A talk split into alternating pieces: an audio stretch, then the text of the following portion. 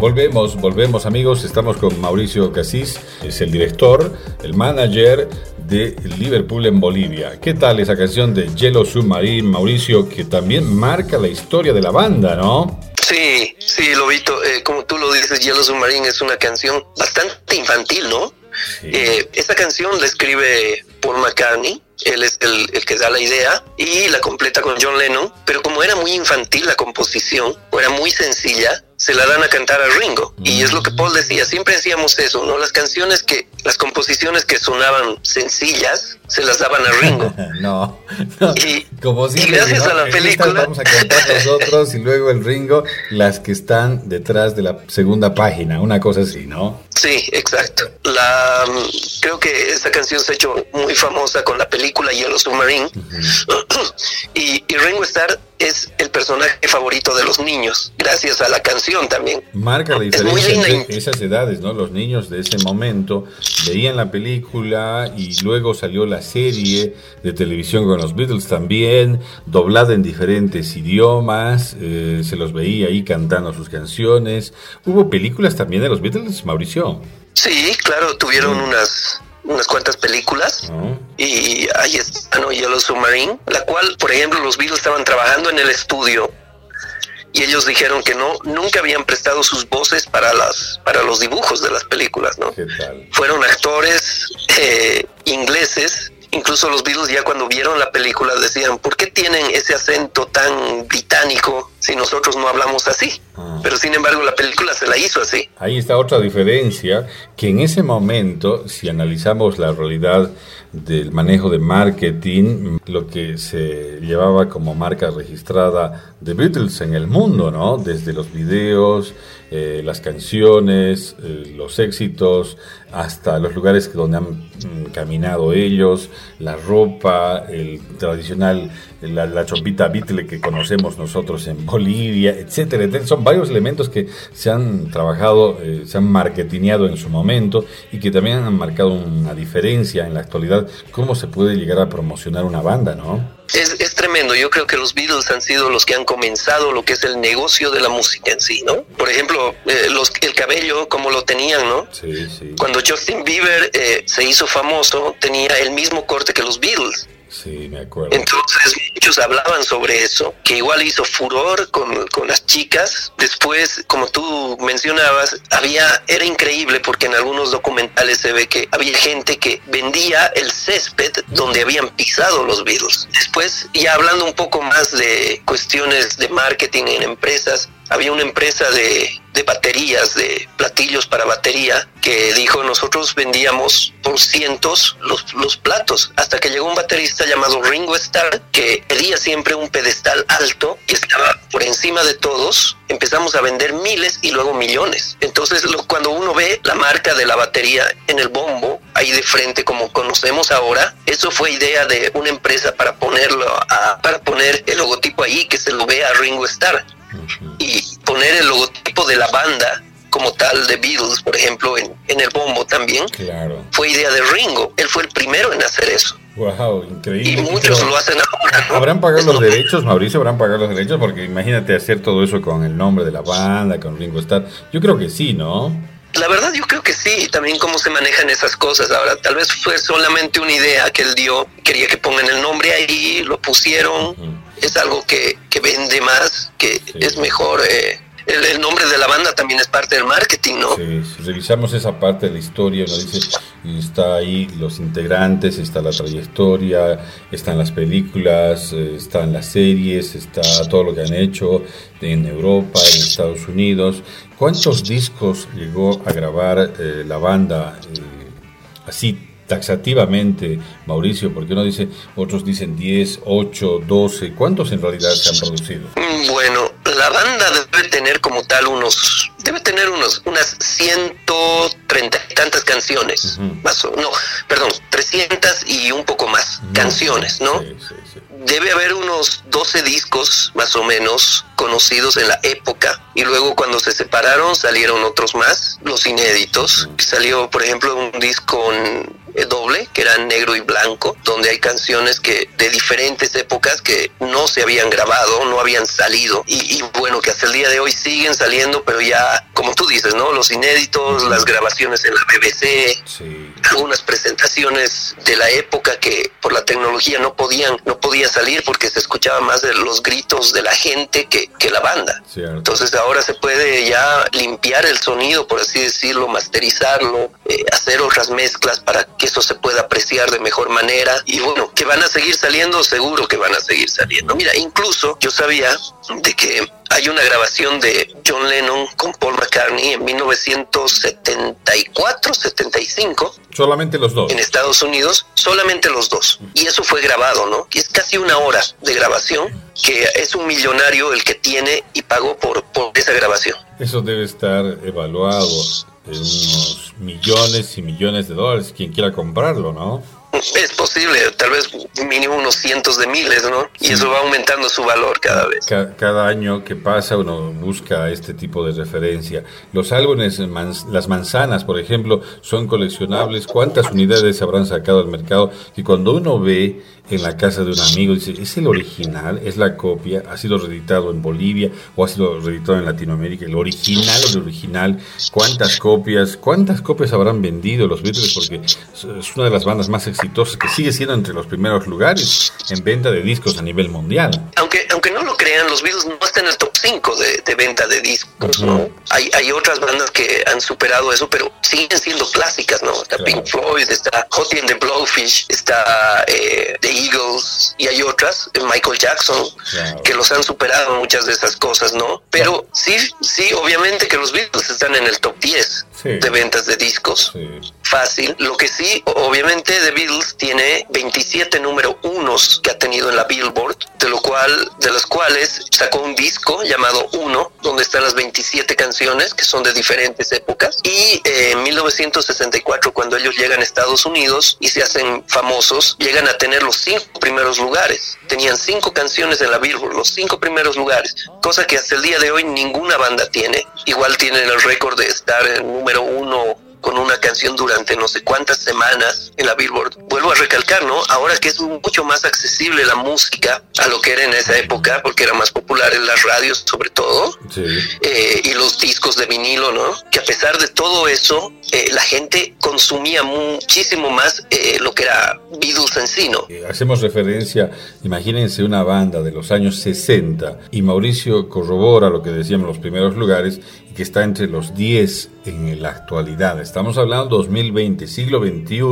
Qué ejemplo más estremecedor. Si hablamos 60, 70, 80, 90, 2000, 2010, más de 50, 60 años que estamos hablando en esa ruta de mantenerse vigente, Mauricio. Y si hablamos de vigencia, ¿qué banda se ha mantenido así con ese rotundo éxito hasta la actualidad, por ejemplo? No hay. Bueno, son pocos, ¿no? Porque los Rolling Stones, mm. que sigue, Pink Floyd, sí. es, otra, es otra banda, ¿no? Pero bueno, yo creo que hasta Elvis Presley, no conozco mucho de Elvis, pero yo creo que hasta Elvis Presley tiene cierto, todavía cierta popularidad dentro de la música. Pero sí, los Beatles tienen algo más, ¿no? Tienen esa influencia, tienen, tienen esa llegada, y llegada sobre todo con el público joven, ¿no? Sigue teniendo esa magia esa música. Ahora, eh, hablando ya en Latinoamérica, la gente para entender sus canciones, lo primordial era aprender el inglés. Y en los institutos, academias del idioma inglés, estaba como base el inglés británico y tenía otro toque más polite, más educado, más finito, Gran Bretaña, Mauricio, donde tú también has tenido que seguir ese camino de aprendizaje, porque para cantar las canciones de los Beatles tenías que manejar al dedillo el inglés, por ejemplo. Sí, creo que más bien gracias a los Beatles es que he terminado de aprender inglés, porque llevaba en colegio, pero cuando ya entras a cosas más técnicas y hay, hay cosas que no entiendes, cómo, cómo se cómo entran en las frases y eso. Ah. Entonces yo creo que escuchando la música, sobre todo los Beatles, y empezar a ver qué significaban las canciones, es que he logrado aprender. Pero los Beatles, a diferencia de otras bandas, no tienen ese acento inglés, ¿no? Ellos vienen de un lugar llamado Liverpool, que hablaba con mucha gente que he conocido que es de allá y me decían en realidad el, el acento de Liverpool es horrible, es horrible, inentendible para mucha gente. Así sepas hablar inglés, llegas a Liverpool y no entiendes lo que hablan. Mm mezcla de cosas. Claro, porque también hay que hacer esto referencia a los modismos que tiene cada ciudad, cada estado. Lo que sucede en Bolivia, nada más como ejemplo, entre Santa Cruz, entre Cochabamba y Oruro, por decirlo, y La Paz, ciertos modismos que no significan lo mismo y hablando en el mismo idioma además, y más aún cuando hablamos del inglés, ¿no? Claro que sí, eh, pero los Beatles no cantaban con ese acento. Ellos cantaban bastante claro, era, era como un estilo americano, ¿no?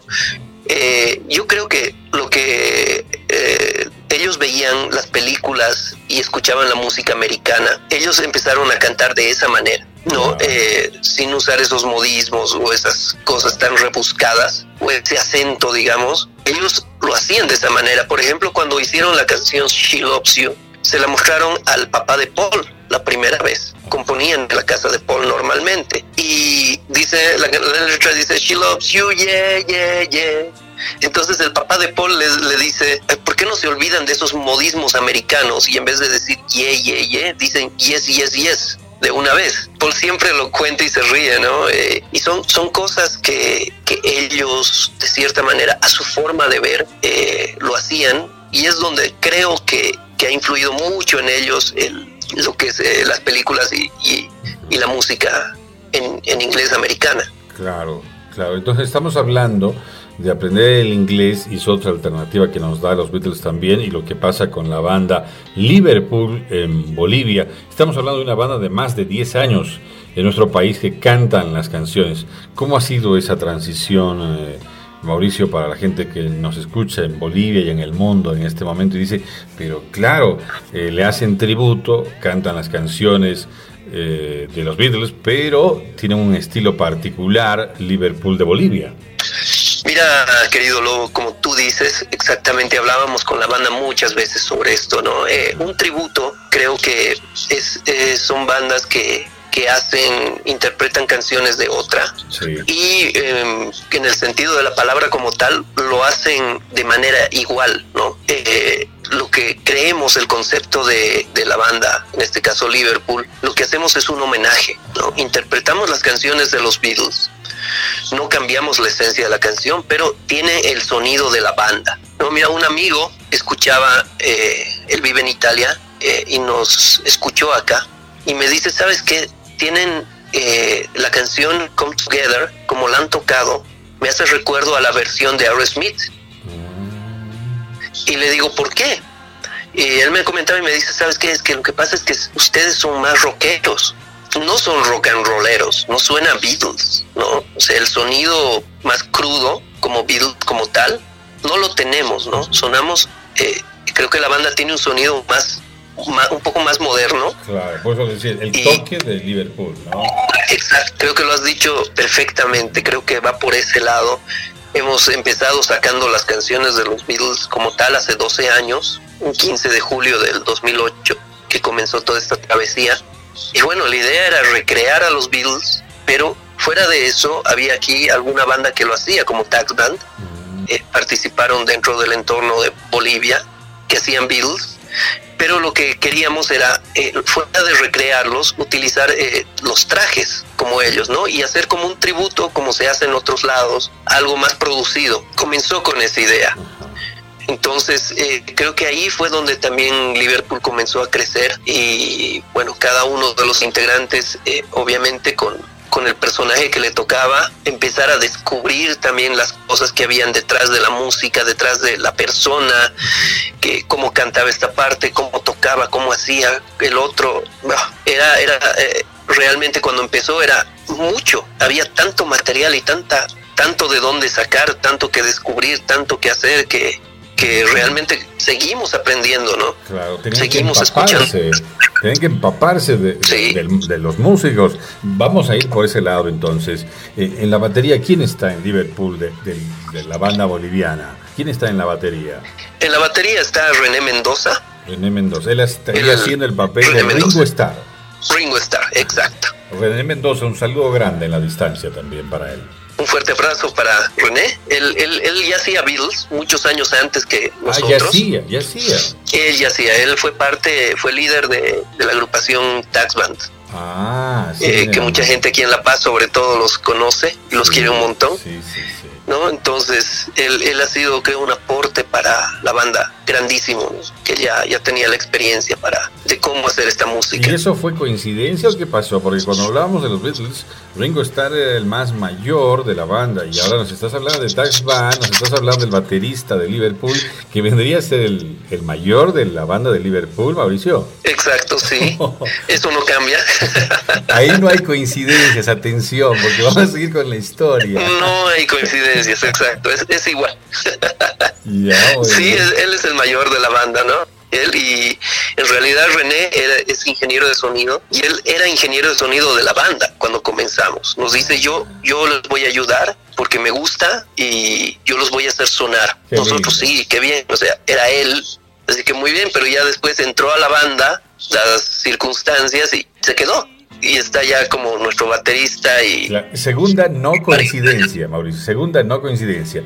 Eh, el baterista de Liverpool venía de otra banda y Ringo Starr tocaba en otra banda. Imagínense, no es En otra banda, sí. No es coincidencia. Exacto. Impresionante. Vamos, eh, y vamos a seguir en esa misma ruta. ¿Quién estaría haciendo el papel de George Harrison en Liverpool? La parte de George la hace Arturo Prado. Arturo Prado. Arturo Prado, sí. Saludos para Arturo eh, también. Un fuerte abrazo para él. Eh, realmente Arturo es eh, prácticamente el director musical, por así decirlo, de la, de la banda, ¿no? Él, cuando hacemos los ensayos, sacamos las canciones, prácticamente él, él es el que nos dice, ok, chicos, fuera de la parte instrumental, las voces, nos reuniremos, ok, las voces son así, esta, esta y esta. Entonces tenemos que empezar a armonizarlas y trabajar sobre eso, ¿no? Arturo es un, es un aporte y mira, junto con él, eh, él y yo fuimos los que comenzamos Liverpool hace muchos, muchos años. Impresionante lo que estamos escuchando de una banda boliviana que rinde homenaje a los Beatles a nivel mundial. miss you. Remember, I'll always be true. And to you.